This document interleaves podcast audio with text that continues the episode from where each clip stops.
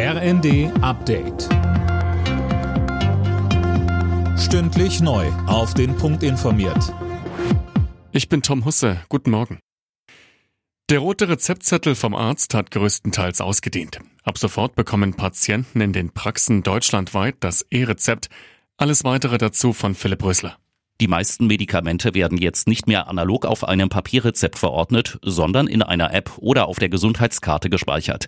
In der Apotheke zeigt man das dann einfach vor, wenn man die Medikamente abholen will. Es gibt aber auch noch einige Ausnahmen. Privatrezepte und verordnete Betäubungsmittel werden erstmal weiterhin in Papierform ausgestellt. Die Einsatzkräfte ziehen nach Silvester ein gemischtes Fazit. Es war zwar ruhiger als befürchtet, trotzdem gab es wieder viele Angriffe auf Polizei und Rettungskräfte, vor allem in Berlin.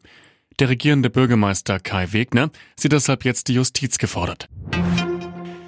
Nach den Festnahmen rund um mutmaßliche Anschlagspläne am Kölner Dom sind drei Verdächtige wieder auf freiem Fuß.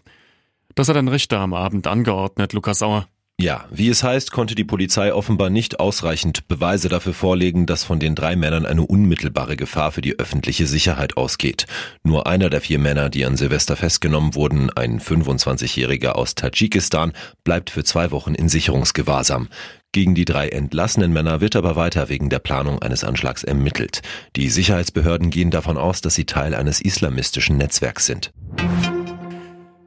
Bei der Vierschanzentournee steht heute die Qualifikation für das vorletzte Springen in Innsbruck an. DSV-Adler Andreas Wellinger will seine Topform bestätigen. Er ist derzeit Gesamtführender vor dem Japaner Ryoyo Kobayashi und dem Österreicher Stefan Kraft. Alle Nachrichten auf rnd.de